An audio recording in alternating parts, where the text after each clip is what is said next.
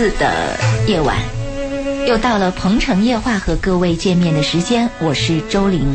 那刚刚我们有一个话筒是有点问题的，刚刚打招呼的时候，我都没有从耳机里听到我的声音啊，嗯，所以一刹那间有点稍微顿了一下，嗯，有的时候我们在生活当中也会经常遇到让我们意外的一些小插曲。而这些小插曲贯呃贯穿出我们整个生命的旅程当中所经历的所有。那么今天你碰到的小插曲会是什么呢？今天晚上我们在《鹏城夜话》的节目里带给大家的是关于呃私信的一些回答。那做客嘉宾周信周老爷也整理出了这么多的一些私信啊，老爷，我想最近一段时间是不是也看到了这个私信特别多？想了一下，还是要回复大家一下。对，现在那个就是我那个微信号公布了以后，嗯，很多朋友就发来微信，嗯，但我在微信当中跟大家也讲了，就是我没有时间做这种私人的咨询，因为是时间的问题，不是态度的问题。作为态度来讲，我希望回答每一个人，所以呢，在节目当中呢可以谈，嗯，所以他们跟我讲这些事情的时候呢，如果愿意，就告诉我在节目当中可以谈。那我们就把有些有代表性的放到节目当中来谈。其实我们过一段啊，就是有一个和听众交流的机会。嗯。比如今天吧，其实今天我们就是和听众交流。是。私信是一种交流的方式。嗯。如果你打电话进来，或者你有什么问题，现场给我们发一些你感兴趣的话、感兴趣的话题，我们都可以聊。我们过一段就有一次跟听众的交流，除了我们平常谈的一些话题以外。没错，那今天在回复听众朋友的写来的私信的过程里，我们同时也兼顾收音机前正在收听我们节目的听众朋友。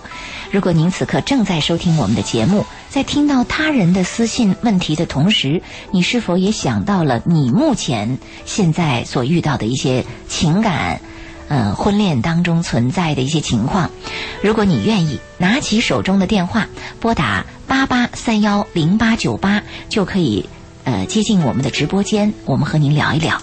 再或者呢，通过我们的公众微信搜索“八九八周玲”，利用公众微信平台上的信息发布的这种方式来跟我们互动，说一说你现在面临的问题到底在哪儿，而求助的部分又到底在哪儿？那接下来呢，我们就来关注一下听众朋友的私信，我们在节目里做一个回复。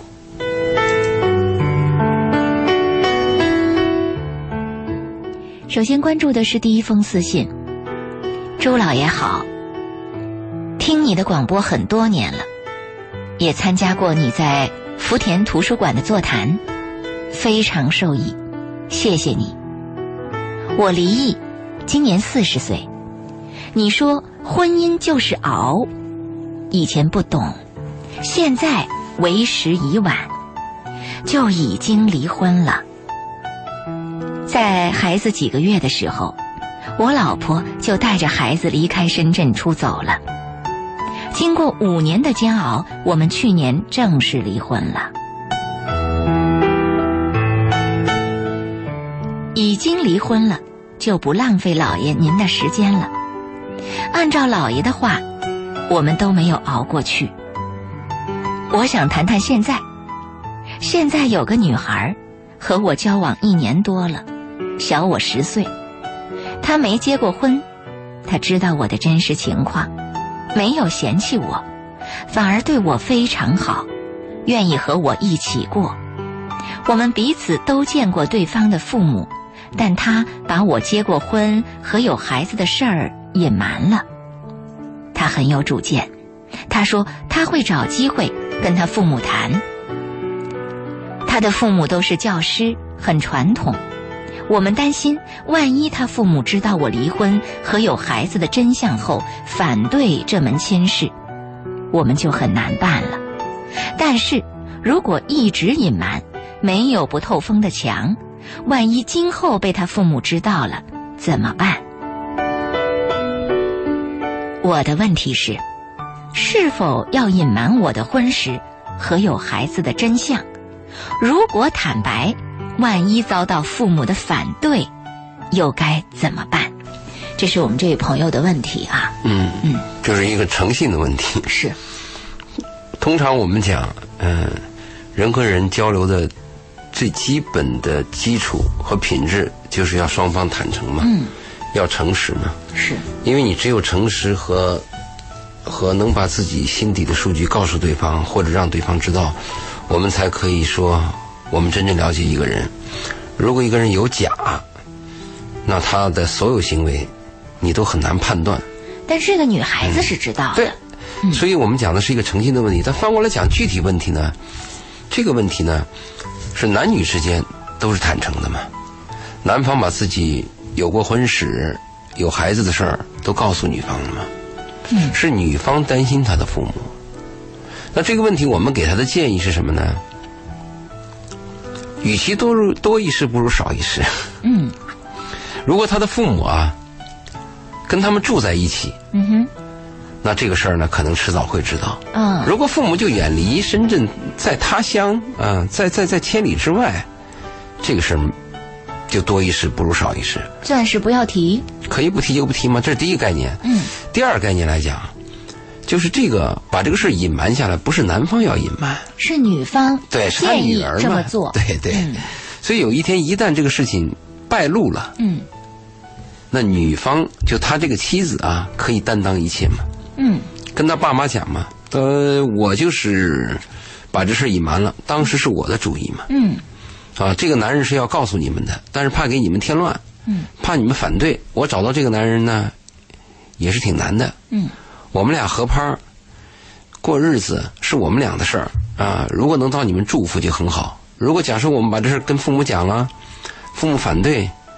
那挺晦气的嘛，嗯，所以我我就把它隐瞒了，所以女方能承担就比较好。那要不要这个男方在这个节骨眼上，把自己心里边的担忧啊、想法呀，都跟女方有一些沟通？这个有必要，嗯，这个你说的很对，就是两情相悦、两性之间这个坦荡和吐露啊，非常重要。特别是你心里犯嘀咕的，你心里边感觉到难以开口的事儿啊，嗯，一定要说。我们有时候会因为我心里边犯个嘀咕啊，或者是我难以开口啊，甚至抱一种侥幸心理，嗯，啊，晃过去吧。是，其实很危险，一定要告诉对方，因为有时候啊，对方啊，他是可以帮你分担忧愁和烦恼的，嗯，但他计较的是你的态度和你的诚实，嗯，啊，你诚实不诚实，和这个事情本身有多么麻烦是两个概念。所以男方，你刚那个提提醒对。如果这个男方在听我们的节目呢，周林已经提醒你了，我也非常赞同。嗯，就是你跟女方啊，要把你自己的心里的难处和你的担心都告诉女方，然后定一个一是对外的方案。哎，其实还有第三点，我为什么说多一事不如少一事呢？还有第三点。第三点是他那个妻子啊，在这个孩子只有几个月的时候就把孩子给带走了啊，不辞而别嘛，嗯，相当于是没有婚史，没没没有孩子了，就是他其实没有没有来往。婚姻的一个证据的这个表现存在，对，没有来往，没有来往。如果说这个这个他们俩离婚呢，是男方提出来的，嗯，而且呢，这个女方呢又跟着男方，对，或者是男方提出来以后呢。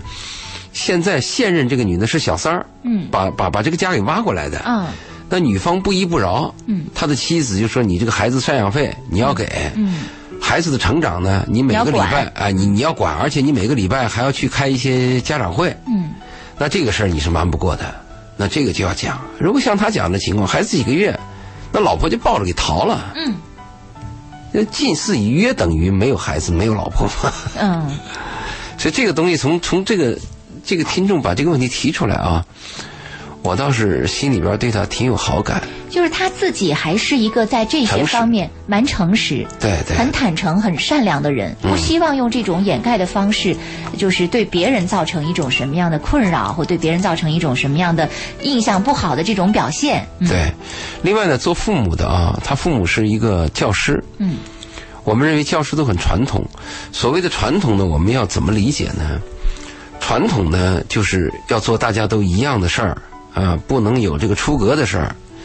那他的父母可能就认为，我的女儿应该嫁给一个没有结婚的，啊，应该是这么一个男人，因为你结婚了，那父母就会反对。其实这点担心有时候也会多余。嗯，有时候父母的那个思想境界啊，被我们低估了；有时候孩子的思想境界呢，也被我们低估了。嗯，其实你了解一下，也许对方比你还开明 啊。是，有一天父母会告诉你说：“女儿啊，她离婚和有孩子不重要。”重要的是这个男人是不是好人？嗯，更重要的是这个男人是不是对你好？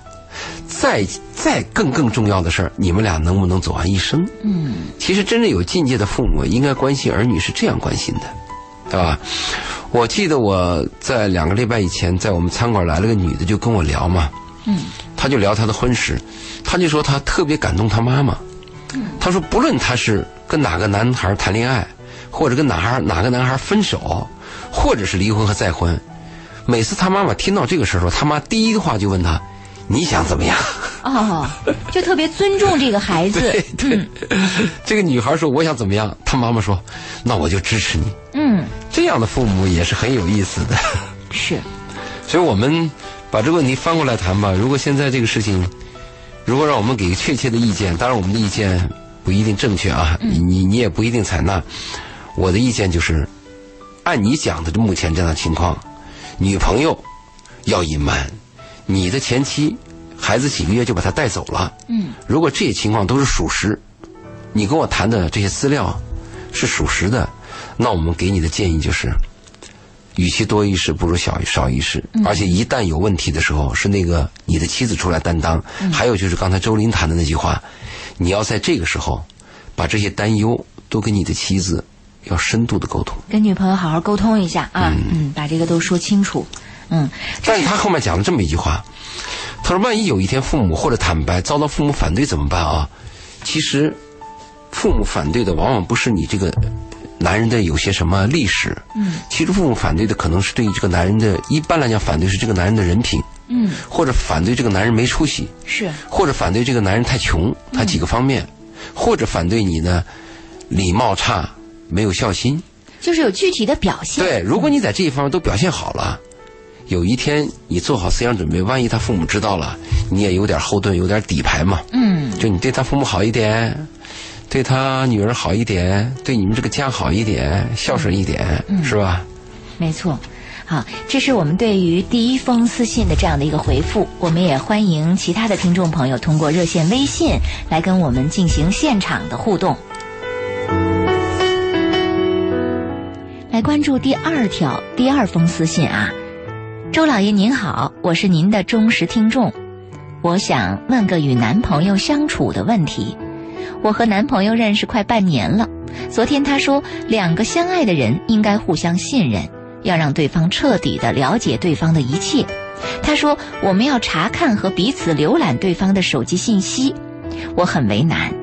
如果我拒绝他，那他就会怀疑我不忠。如果每次见面都查看彼此的手机，我会感到很难受。况且手机里还有其他闺蜜发给我的信息，都是别人的隐私，怎么给她看呢？老爷，您说我该怎么办？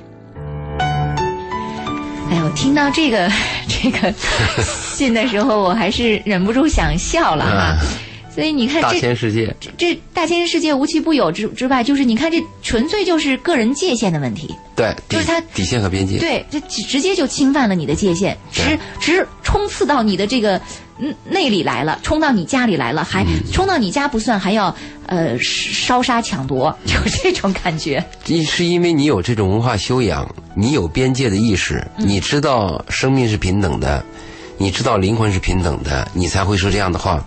但是正相反，我们大部分东方人的色彩是你的我的混为一谈的，是没有边界和底线的。因为这个男孩讲了嘛，因为我们两个人相爱嘛，要彼此信任。好，时间关系，关于这个话题，我们等会儿接着再聊。稍后鹏城夜话再见。贷款有惊喜。各位。正在收听到的是《鹏城夜话》，我是周玲。我们的节目正在直播进行当中，二十二点三十二分，欢迎您继续回到节目当中来。今天做客嘉宾周信周老爷，我们在节目里正在回复听众朋友的私信。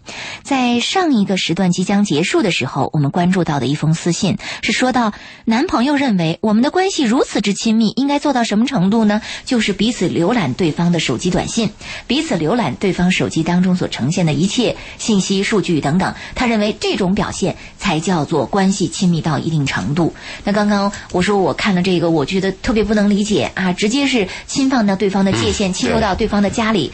老爷说，那是因为你有这个边界和底线，对个这个概念、这个认识，所以你才会有这样的一番话。但是有很多人他是没有这个概念和认识的。没有，嗯呃，东方的色彩没有，而且中国式的男女关系呢，就是。你的就是我的，我的有时候也是我的，我的也是我的。对 而且你看看那个我们很多相亲节目当中的女主角，啊，什么男人对我好呢？就是我生气的时候他要哄着我啊，我撒娇的时候他要谦让着我，一切都是以他为主的。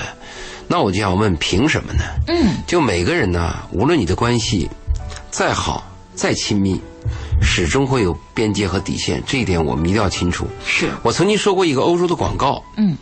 这个欧洲的广告呢，它是一个香皂广告，它表现的是女人妻子在洗澡的时候，丈夫出差回来，嗯，闻到了一阵香味儿，香香皂的味道，嗯，哎呦，到了那个就是淋浴间，嗯，看着他妻子洗澡，然后唤起了两个人一段激情啊，就激这个激情，这个香皂呢，就是这个这段片段呢。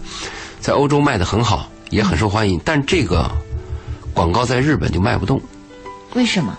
因为日本女人那个特点，她的卫生间和她的那个这个洗浴间呢，嗯，是禁止丈夫进来的。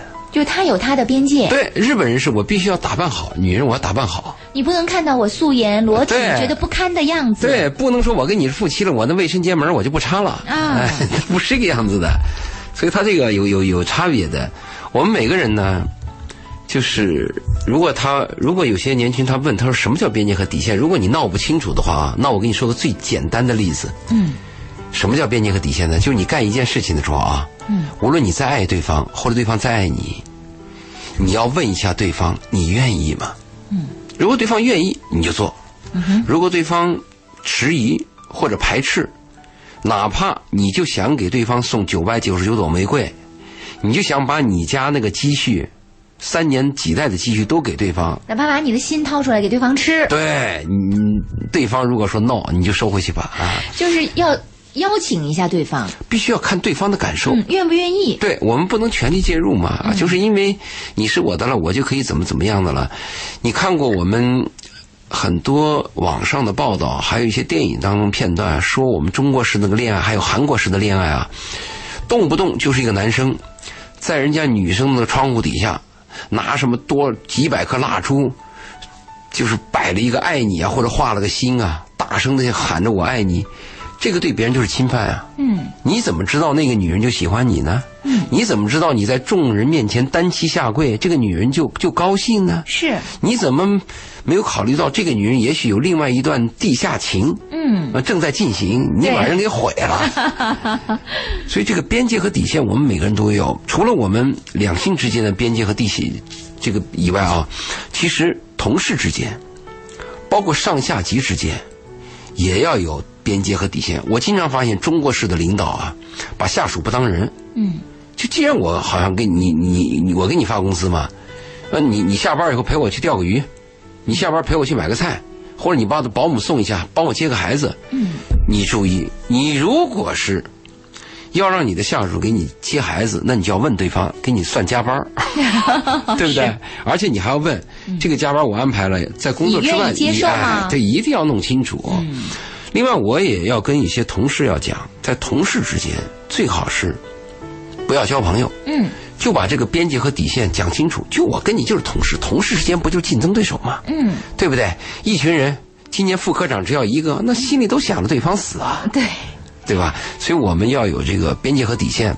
我们父母对孩子呢也要有边界底线。你别以为孩子嘛，我花钱我养着你，我就可以任意的打你或任意的骂你，甚至儿女的婚姻我都要干预。对你说这个，我突然想到，因为最近我正在上这个加拿大海文的界限的这个课，很重要。呃，然后有一个同学就分享了这个概念，她是一个孩子的妈妈，对，她说她今天跟小孩分手的时候，就揉了揉小孩的头，这个小孩已经十四岁了，她就下意识的揉了揉小孩的头，说再见了，妈妈走了。她说。今天上这个课，突然对他有个提醒。他说：“我应该征求一下这个孩子的意见。” Can I？对 我可以吗？妈妈想，妈妈想那个摸一下你的头，妈妈想跟你亲昵一下，可以吗？当说这个的时候，其实引起了我们很多人的思考。我们做父母的会想到说，孩子是我生的，我理所当然去表达我的亲昵。别说亲，我打孩子一巴掌也是家务事儿。对，但是他这句话就让我们意识到说。每个个体，包括你最亲密的关系，它都有这样的一个界限。是独立的。嗯，你看我参加过几次那个婚恋和相亲节目嘛？那个有一有一次婚恋节目是给父母找对象嘛？嗯。第一个男孩站起来，我一定要给我爸找一个。嗯。我妈死了以后，我爸一个人很孤独，他一定要找个老伴儿。嗯。嗯，他怎么能不找呢？他不找，你说我们家谁管他呢？一会儿又站起个女孩，说我。我我我爸死了，现在我妈想找，我们都反对。嗯，我们觉得我妈过了一辈子那么苦吗？你还要伺候另外一个男人干什么？其实都错了，都是你们在说。对，我就想问那个男孩，你问你爸了吗？对，你爸愿不愿意找？也许你爸离了婚以后就不愿意再走入婚姻。嗯，那个女孩，我也想问她，你说你妈不要再找了，你妈伺候男人一辈子，那你有没有问你妈？你妈爱这个男人，她就想伺候男人，她不伺候男人，她憋得慌。嗯。你知道吧？我看过一个电影，那个电影呢就讲到了一个是也是日本电影啊。日本电影讲到一段情的时候，就有一个那个那个大臣，日本的大臣就是职位比较高了嘛。嗯。大臣的妻子在一个学习班当中啊，他就对一个那个工人特别好，就有有一个退休的老工人。嗯。那个工人就是管道工，专门修管道的，他就给那个管道工经常给他做饭。这个管道工在结尾的时候就问他了。说你是个大臣的夫人呐，嗯，我就是个普通的管道工啊。你怎么给我做？对，你怎么老给我做饭？这个大臣夫人就说了，她说你知道吗？我从小受到我父母的教育，我们日本女人就要伺候男人啊。但是我丈夫他是个大臣，他就不在家吃饭。我没有机会伺候男人，对，憋了我一辈子。我我终于碰见你了。他说你是个官夫媒人，我就伺候你。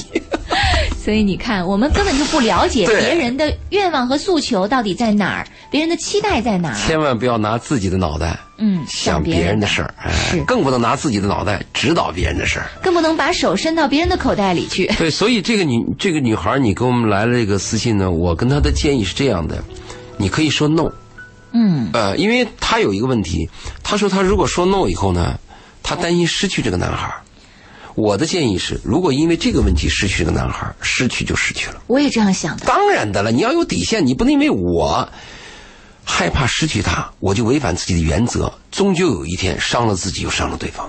而且您曾经说过，第一次别扭，对第一次的别扭，对。嗯，我就在想，他今天是要看你的短信，下一步还有什么要求呢？以后是不允许跟任何陌生人说话。就是你说的，周林，你上次谈到那个男人插红旗，男人跟一个女人有关系，马上就认为这个领地是我的了。啊。就跟那个狗撒尿一样，就这个都是我的地方地盘嗯，这个就是边界底线有问题。如果这个男人他有这种极强的占有欲，没有边界和底线，这么年轻，是这种思想和这种价值观，要引起警惕，要引起充分的警惕。嗯，要说 no，如果你说 no，对方离开你，离开就离开，就拜拜。嗯。是，好，这是我们回复的第二封私信，我们来关注第三封私信。周老爷好，我是听了《鹏城夜话》节目，知道了您的微信号，加您的，不知道您是否能看到我的信息？我有点困惑，我想跟您聊聊。我今年四十三岁了，是个单亲妈妈，有个十五岁的女儿。前一个月遇到一个二十六岁的男孩子，彼此感觉特别好。当他得知我是单身时，就开始追求我了。他说他就喜欢成熟的女人，对小女孩一点兴趣都没有。我告诉他我比他大太多了，他就举了很多女人大过男人很多的例子。他说只要真心相爱，他不在乎年龄。我现在心里很乱，不知如何是好，因为我还没有告诉他离异和有个女儿这个事实，所以每次和他相处，我一边感受着初恋般的幸福，一边又受到道德的谴责，似乎我在欺骗他，惴惴不安。从内心讲，我有种罪恶感，因为。在我这个四十多岁的老女人眼中，他仅仅是个男孩儿，甚至是个孩子。我无法坦然面对和接受他。虽然说爱情不分年龄，但我还是很煎熬。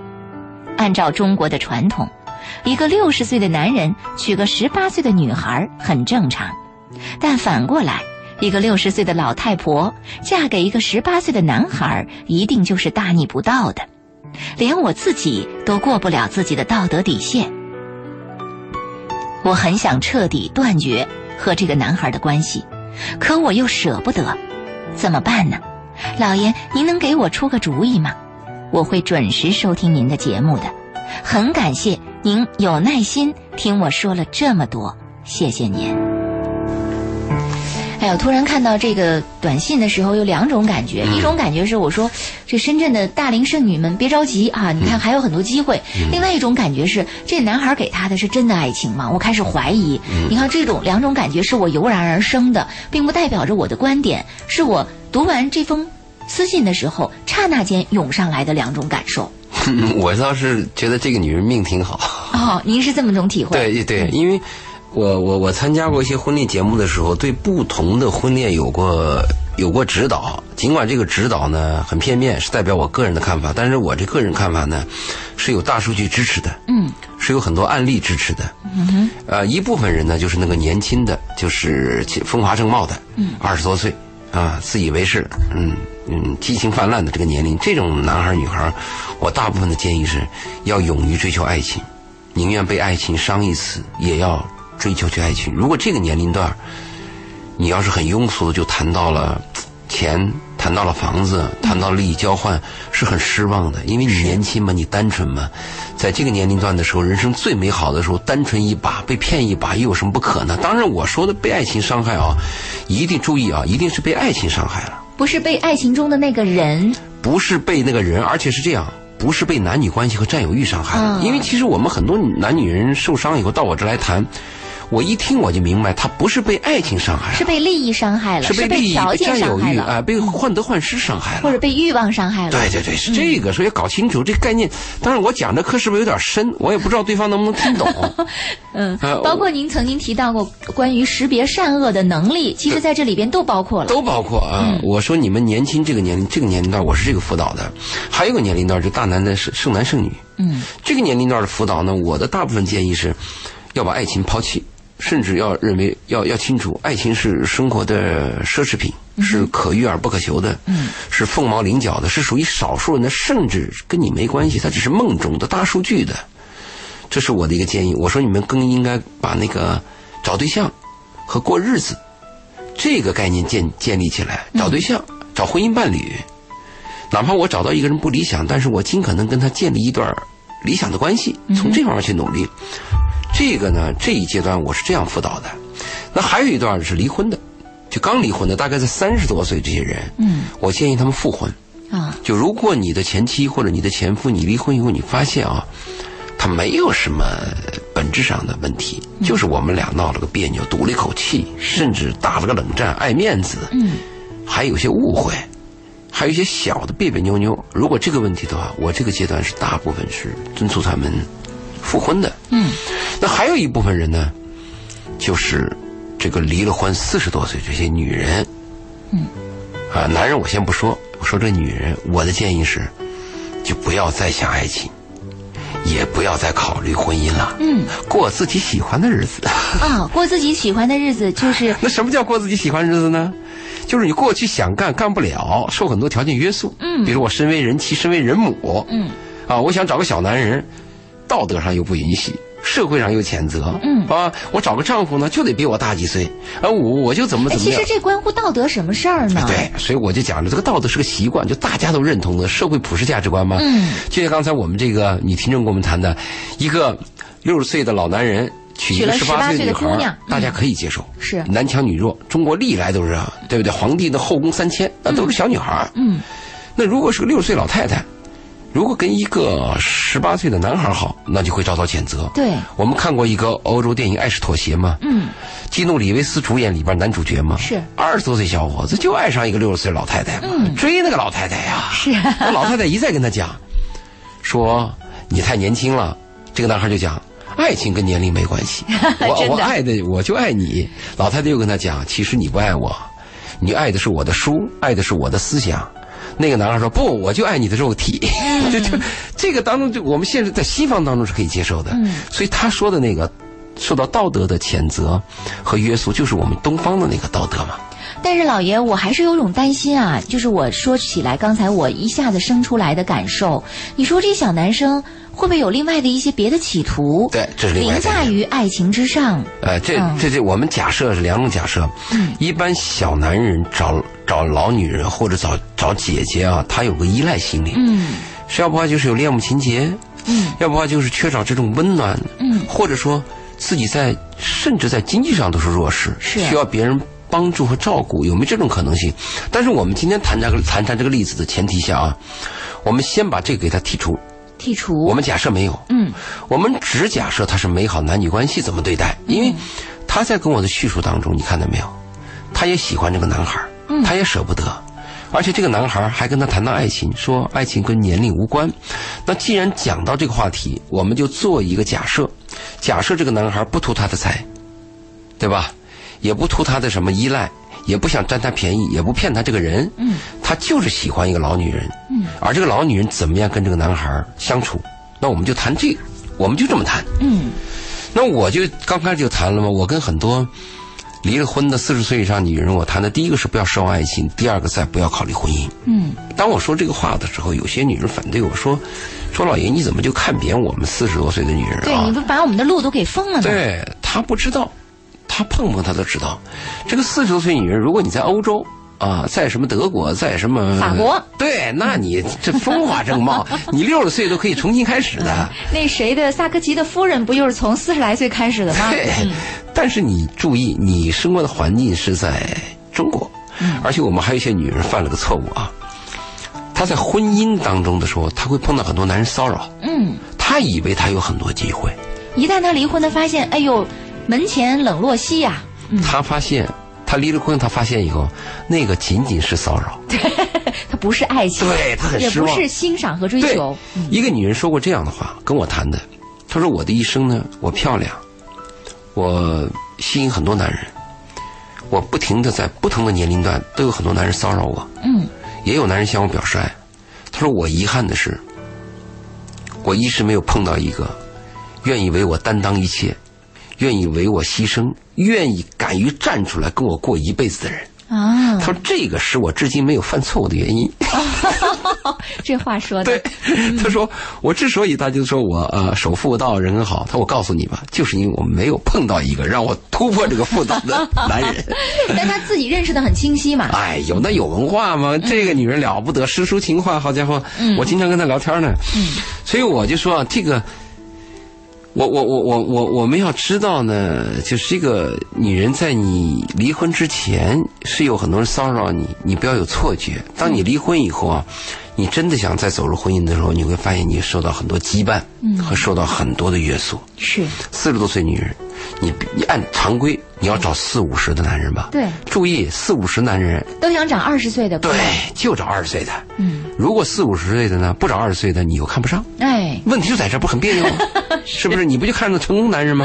对，那成功男人他眼睛盯哪里呢？英雄爱美女嘛，永远是这样子的。爱 新鲜年轻的肉体。对，所以我就跟他讲，我我在做做这个讲座的时候，我经常劝这些年龄大了，我说你离了婚以后啊，最好多参加聚会，嗯，多交些男朋友，享受生活，过自己愿意过的生活。他听不懂。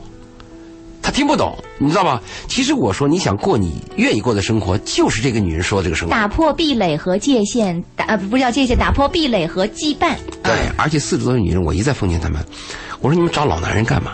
嗯，老男人又不行，问题又多，对不对？后面还有很多后续的麻烦。何必？你还是看他脸色。嗯，老女人就找年轻人的。对不对？欢快啊，猛！可是很多这个年龄的女人仍然在心里幻想着，我恪守妇道，我仍然会呼唤出一段真情、真诚的所谓的我理想中的爱情出现。嗯，我在这个一个月以前和一个漂亮老女人有一段聊天。嗯，那天晚上电话打的时间挺长。嗯，好家伙，我在车里边吧，他给我打了个电话，跟那把我手机都包热了，最后插了那个电源打，有有四十分钟。嗯，他就跟我聊他的感受。嗯。他讲他一生碰到的男人，他现在是个姐弟恋，他跟我讲了他的肺腑之言。他说自从碰到这个姐弟恋以后，他碰到这个年轻有激情的这个男人之后，青春又回来了。不但青春回来了，他说以后这辈子都不会找老男人。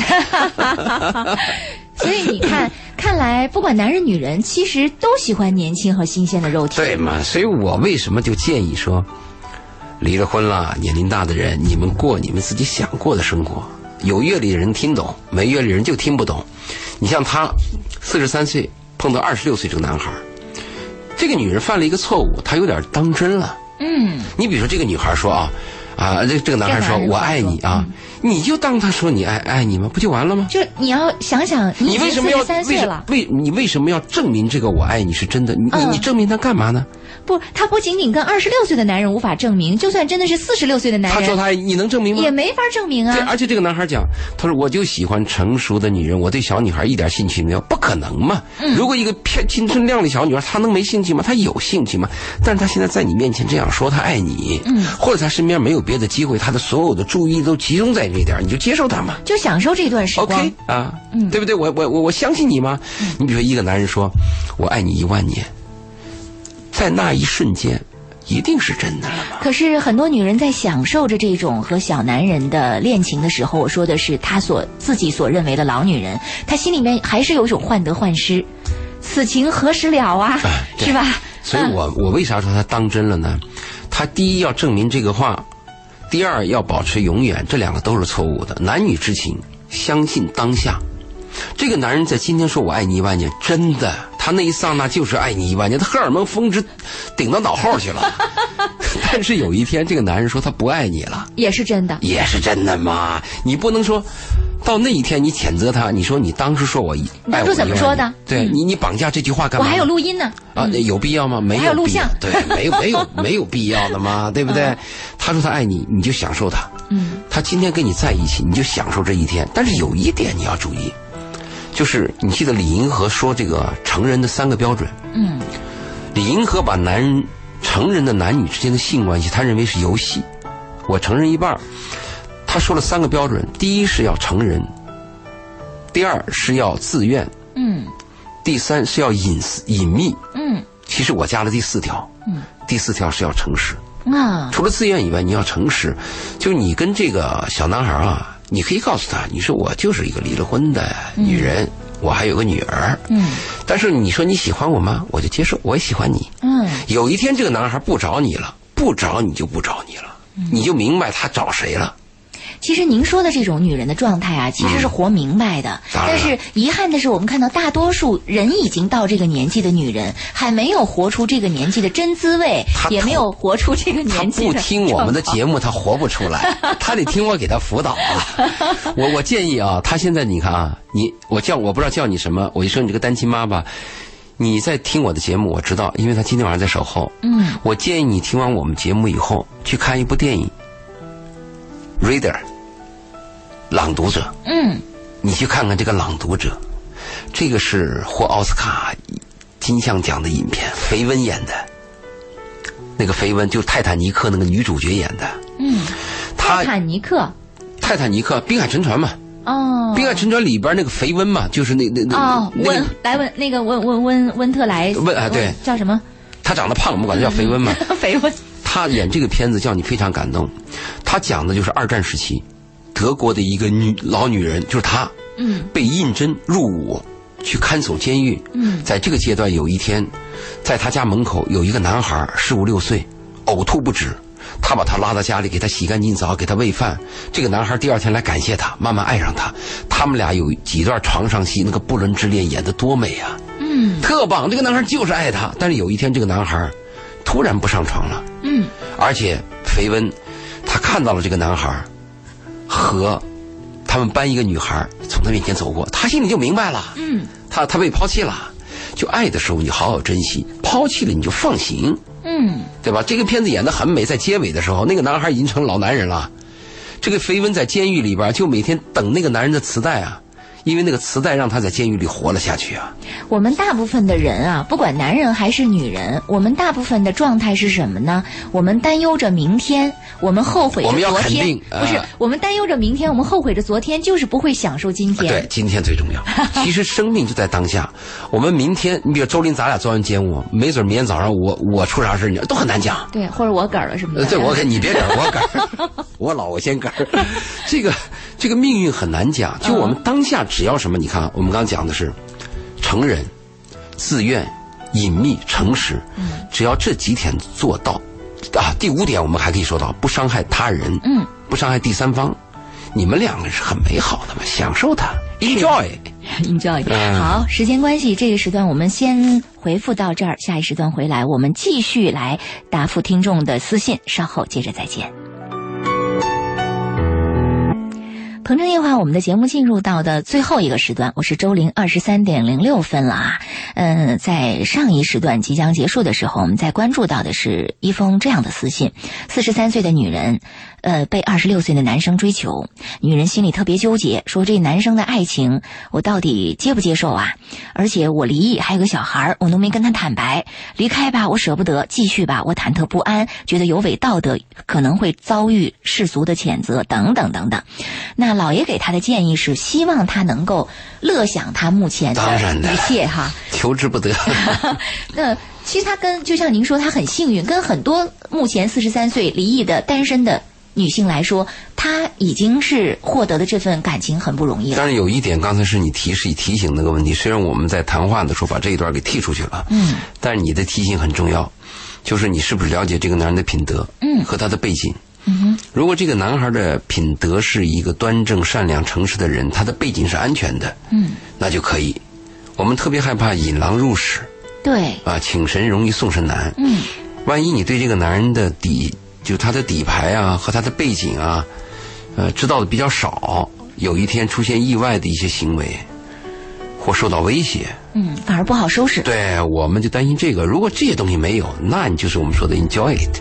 哎，所以你看，嗯，不论是二十三岁的男人、呃女人，还是四十三岁的女人，他们都有一个基本点，就是识别人的善恶的能力。识别善恶，嗯，啊，识别善恶的能力。这个识别善恶的能力，好像不仅仅是年轻女生都要有，不必不具备。可能有的时候经历过人生岁月洗礼的所谓的老女人，她好像也不具备，也缺乏，好像更天真，只识别利益。嗯，他没必要为道德去谴责自己。你就随遇而安，特别是男女关系到了你这个年龄啊，不要再做梦。嗯，一个男孩啊，哪怕他嘴上说着你爱你，实际上是需要你。嗯，甚至需要你的帮助，他的一个性的性成长。嗯，你就耐心帮他了，有什么不可以啊？有一天啊，你教育他，有一天他离开你，他会想起你。哎呀，我碰到一个女人，她当时给我的温暖啊，包括她的这个肉体的这个亲密。对他人生有个正面的激励，有什么不好啊？人间大家都彼此彼此这样，那很美好的事情啊。嗯，如果说爱情或者说婚姻，它也是一种条件的置换的话，那这里你获得你想要的就行了，对方获得他想要的就行了。对，如果是置换的话，只要大家谈明白，嗯，呃，大家都善良，说到能做到，嗯，彼此能信任就可以，做不到也老老实实讲，不要有欺骗，嗯，就没事儿嘛。确实，那我们对。这位朋友的回复就到这儿啊。对，如果还有什么问题，再请老爷支招。对这个风华正茂的女人，我我我建议他看一个是 reader 嘛，就是朗读者嘛。朗读者，嗯。其次，我还建议你看另外一部电影叫《不道德的夏天》。嗯。呃，这个女主角叫金贝佳。嗯，很迷人。金贝佳是当年迷倒多少男人的一个美国女演员。老爷，我觉得您简直就变成了电影图书馆了啊！我我很多，你那个储藏的。头脑当中储藏的东西太多了。我的我的所有的住宅，包括我的工厂，什么都影院。所以，老爷，我特别希望您出两本书，一本是一本是老男人对小女人对话，对话，咱们俩对话，咱们鹏城夜话这个对话的这个书，一本是关于你对电影的剖析，对，与人性的解读，与情感与现实生活的这样的一个结合，这样的一个解读的这种书，它也是会非常有市场的，有市场啊啊，对别人会有帮助。对，所以我刚才第一步建议建议你的看的是《Reader》朗读者，第二部我建议你看就是《不道德的夏天》。嗯，《不道德的夏天》实际上它讲的是一个。一对婚姻呐，在结尾，在结尾啊，就面临崩溃的一段生活。人的婚姻有时候走到尽头以后啊，就是男女之间是一种什么感觉呢？我陷在泥潭里，你也陷在泥潭里，我们俩都难以自救。有一天，我突然感觉到，哎呦，我应该救你一把的时候，我自己都爬不出去。就是婚姻在结尾被非常。悲惨，非常悲惨的那个那个阶段是这么一个阶段，他他讲的是这么一段男女关系。金贝佳在里边演妻子，还有一个男演员演画家，他们俩一段生活。而这个这个丈夫呢，就是为了挽救他们这个婚姻呢，告诉这个金贝佳，嗯，呃，今年暑假的时候，我叫我的一个就是侄子，一个男孩来陪你过度假吧，让你心情好一点。没想到这个金贝佳就爱上了他那个。侄子十五六岁，嗯，那那那个不伦之恋，那拍的也是很棒的。你看看，他们那个整个戏当中拍完以后，你会感觉到人生是一个段落一个段落来的。嗯，而我们的生活呢，我们要肯定，要永远，这是做不到的。真的，永远做不到。就是你当下，你说你喜欢这个男孩，有一天你都会反感他。嗯，很难讲，是没准不是不是这个男孩抛弃你，是有一天你不干了。对，反手为云，覆手为雨，这个感情的关系，今天有多爱，明天就有多恨，多失望都有可能的。说今天好，就享受它。但是我还是建议你，女人找男人的时候啊，我有两个建议，一个是最好到那个男人家去同居。嗯。避免让这个男人搬到你家来。嗯，搬进来牙膏牙刷就出不去了。啊，真的，对不对？分开的时候好难的。但是你要去他那儿住，哪天你想逃了，你东西都可以不要嘛，化妆品都不要了，走人了关上门就走了。对，再一个就是，由于男女的这个肌肉的强弱不同，嗯，在某一个刹那，那女人是非常弱势的，就是危险的问题你要考虑到。嗯，哎，把这些问题要考虑到。嗯，是。再一个，你你可以告诉他。你离婚了，你也告诉他你有一个女儿，但是你别告诉他你有钱包。嗯，是啊，呃，这些方方面面各个角度，我们都帮您想到了，也跟您答复了。那么，希望您在这条路上。能够享受风花雪月，也能够保护好自己，顺利、开心、快乐。去看那两部电影《朗读者》和《不道德的夏天》。嗯，好，我们的回复就到这儿啊。有问题我们随时再跟老爷联系啊，请老爷支招。那么接下来呢，我们来关注呃第四封私信。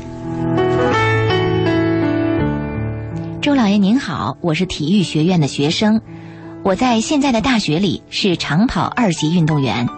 但是我们的长跑训练已经结束了，但我一直坚持自己制定训练计划。我热爱这项运动，而且热爱这项运动的人越来越多。我想建立一个全国高校联合的健跑团。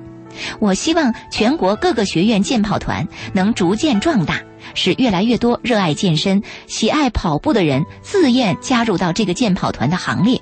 大家一起为健康奔跑，为快乐奔跑。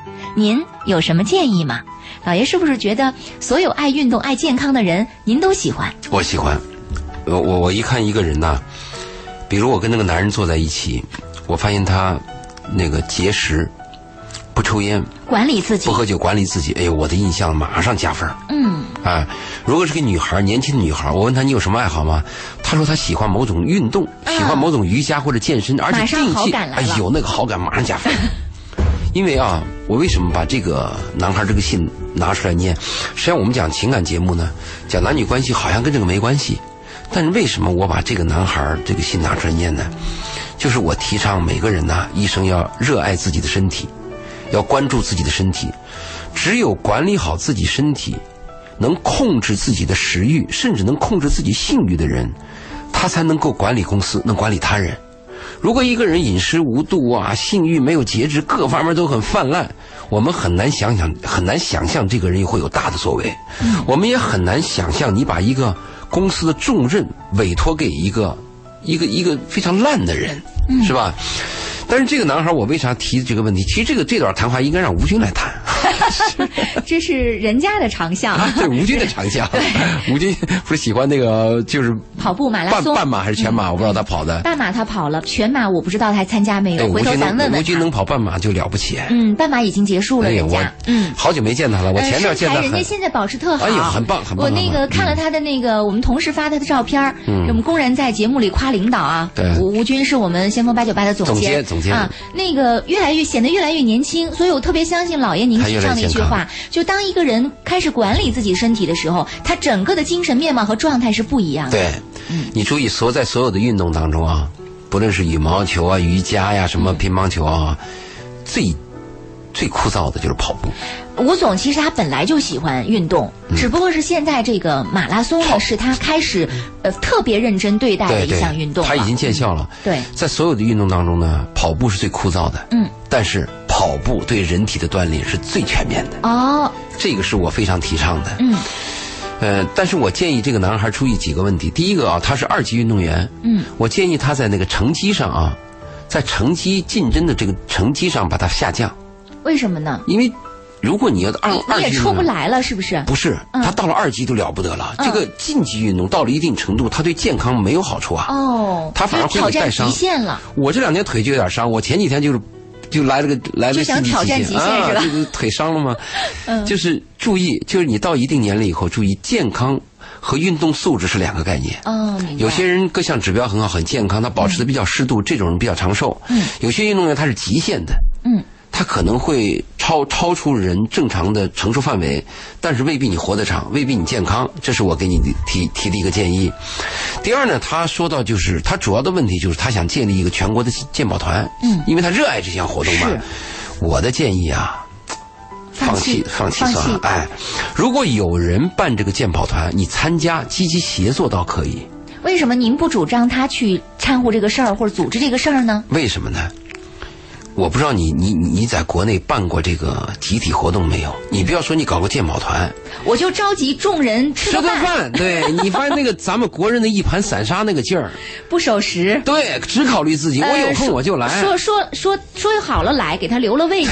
突然打一电话说对不起，我我有一个什么事儿，我又来不了了。哎，很糟糕的，国人素质很差的，所以我建议你不要搞这事儿，你劳民伤财，你会很伤心的。嗯。但如果有一个机构。或者别人要做这个事儿，你积极的响应，积极的配合，嗯啊，这个倒是对的。第三个，我为什么反对你干这个就是鉴宝团呢？你年轻，你把你的时间腾出来谈恋爱。我们终于转到了情感方面了。不要搞这种集体活动，这种集体组织活动啊，会占据你大部分的时间，而且你干完以后吃力不讨好。就是你这个年纪正好是恋爱的时候，你就是恋爱的季节，你就是激情泛滥的年龄，你就是那个蜜蜂采蜜的那个年龄，你就去采蜜，你就去泛滥。不要这个年纪不干这个年纪的事儿，错过了这个季节。况且你在那个在大学。大学里边，你现在能找到女孩，那是人生最单纯、最美好的年龄，最心无旁骛、享受爱情的时节。是啊，你不，你只有在这个阶段，才可能会享受到单纯的爱情。你走向社会以后，人家首先问你家在哪里，有没房子，月收入多少钱？对。小伙子，听我的吗？听到了吗？不知道这小伙子今天有没有收听我们节目？应该会，嗯，我跟他说了，嗯。也许他在大学里有女朋友，人顺手想干这个事儿。如果你有女朋友。把时间花到女朋友身上，多跟女朋友牵牵手，多抱一抱，都比你去搞那鉴宝还的好。一下子都投一盆冷水，但是说的又极其客观和现实。老爷爱说真话。当然了，你搞那鉴宝团，你打电话占多少时间？有那时间你抚摸一下女朋友，都比这个打 都比打电话好。老爷，您看人家是心有抱负，您把人家抱负给浇灭了。但我给他的建议，他可以不听吗？为什么我们说建议？我们不是命令，而且我们没有这个权利吗？我们建议你，小伙子。好好谈恋爱，保持适当的运动。嗯，别人如果搞了鉴宝团，你积极参加协作即可。嗯，好，这是我们给第四封写来私信的听众的回复。再来关注第五封私信。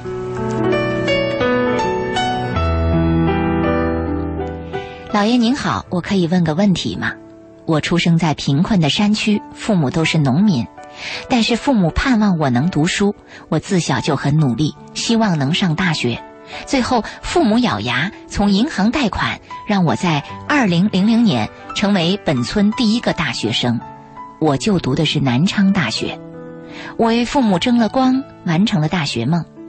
二零零六年，我认识了女朋友，零九年我们结婚了，并同年生了一个儿子。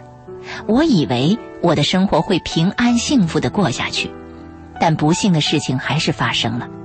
我的妻子背叛了我，我发现她和另一个男人偷情，我想劝她回心转意，但她非常坚决，她坚决要离婚，放弃孩子，她不顾一切的离开了这个家。二零一四年九月十五号，我们离婚了，离婚到现在快两年了，去年开始，他彻底和我们断绝了联系，连儿子也不闻不问了。我的心很痛，他连自己的儿子也没联系了。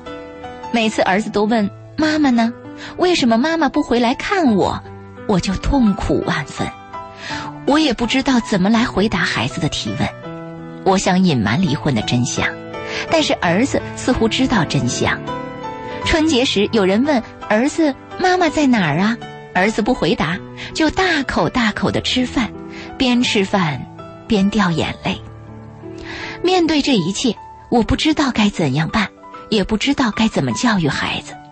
但是看到孩子流泪，我就心里难过。请问周老爷，我该怎么办？怎么和孩子说？请您帮我指点迷津，谢谢。我读到说孩子，别人问他妈妈在哪儿，大口大口吃饭掉眼泪的时候，我的眼眶就湿了。难过，对，我我我真的很难。很难理解啊！我们社会当中真有这样的妈妈和爸爸啊，就是离弃孩子，就是婚姻不要了，这个人我不要，连这个孩子我都不认了。可以不要这个婚姻，但是不要这个孩子，我真的很难理解。我也难理解。对，如果说你的丈夫伤害过你，你离开你的丈夫，或者你跟另外一个男人呢，呃，你们过得很好，你可以与家庭不顾，这个我都可以理解。但是为什么对孩子这么狠？我是我觉得我觉得爸爸。不理孩子，我都能够理解。爸爸不理孩子，我也难理解。这个妈妈不理孩子，是我最不能理解。对，因为他在你身上有十十十个月，是你孕育出来的呀，嗯。这个很难理解，非常难理解。我我我不知道这个这这这怎么回事是，我确实有这样的人。哎呀。所以在这种种状况下，我们应该怎么支持到这个爸爸呢？这个爸爸，我想跟他这样谈啊。如果你的孩子很小，你看你幺四年到现在零九年，我估计你的孩子也就是个五六岁左右五六岁左右，嗯，五六岁左右的孩子是不是还带有点恍惚和欺骗比较好？嗯，比如你就说你妈出远门了，嗯啊，你妈呢暂时回不来，嗯，但是你妈妈在一个外地工作，你明明知道呢，孩子对你的说法是表示怀疑的，你也这么说。啊，但是在说这个过程当中，你注意你的态度很重要，因为那个态度对孩子会有影响。嗯，如果你说这个话的时候，你咬牙切齿，嗯，或者是你很悲伤、很难过，感受到这他能感受到的。你在说这个话的时候，要有两个表现，一个表现就是，孩子，妈妈是爱你的。嗯。你也应该爱妈妈。嗯，啊，就在他的心里不要种下恨的种子，不要种下怨的种子。对对，要跟他讲。第二个概念要跟他讲清楚，说即使妈妈不在，爸爸也是爱你的。啊，啊，而且有的生活当中呢，有的家里面他就是缺失的。对，有的没爸爸，有的没妈妈。嗯，他咱们家是没妈。对，你把这两个表达好了以后呢，你在孩子面前，哪怕你心里再难过，你的心都痛。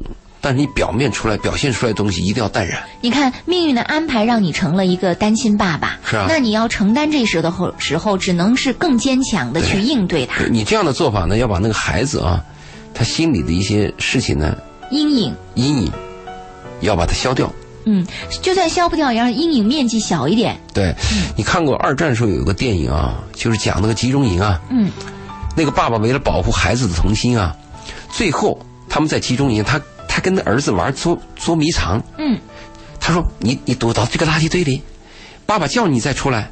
一会儿躲到那个垃圾堆，爸爸叫你再。实际上，他爸爸是把那个孩子躲在垃圾堆里啊，就是怕德国人发现他，嗯，因为他是犹太人嘛，嗯。最后他被他爸爸被犹太人抓走了，嗯，他儿子还一直以为他爸爸跟他玩迷藏，他爸爸被德国人押走的时候，他爸爸路过那个垃垃那个垃圾那个那个那个那个掩藏他的地方，掩藏的地方给孩子招招手，孩子在里边还给爸爸笑，他就以为爸爸在开玩笑，实际上爸爸已经被抓走了。嗯，爸爸被杀了嘛？但是爸爸孩子的心里就不会有这么样一个阴影，有这么样一个痛存在。对，我说的就是这个问题嘛，就是你们我们每个做家长的时候，要把自己的感受要放在第二位。